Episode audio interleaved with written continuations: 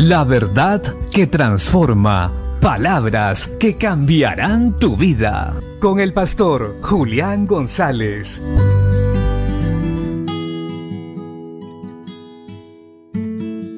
La Biblia dice en el libro de los Hechos capítulo 2 versos 46 y 47.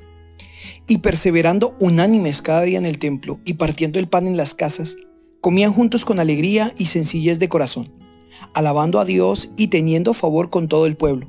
Y el Señor añadía cada día a la iglesia los que habían de ser salvos. Todos anhelamos el crecimiento de la iglesia. Todos deseamos a un Dios que muchos se añadan, que muchos conozcan de su verdad para que sean salvos.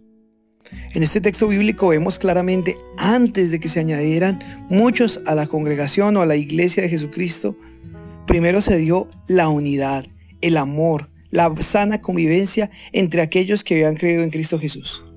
No solo permanecían en oración en el templo, sino que además de esto tenían una sana convivencia, una buena relación fuera de él.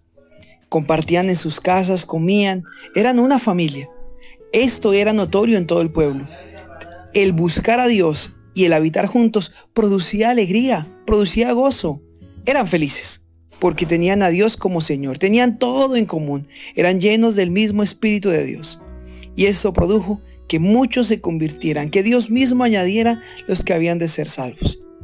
Hoy se buscan muchas estrategias de evangelismo, cómo ganar almas, pero la mejor la tenemos aquí. Es que como iglesia permitamos que el Espíritu Santo y su palabra nos transformen de tal manera que lleguemos a ser uno solo, que nos amemos de tal manera que no solo nos encontremos en el templo, sino que seamos uno en todo lugar. Podamos amarnos, cuidarnos, soportarnos y ayudarnos en todo momento.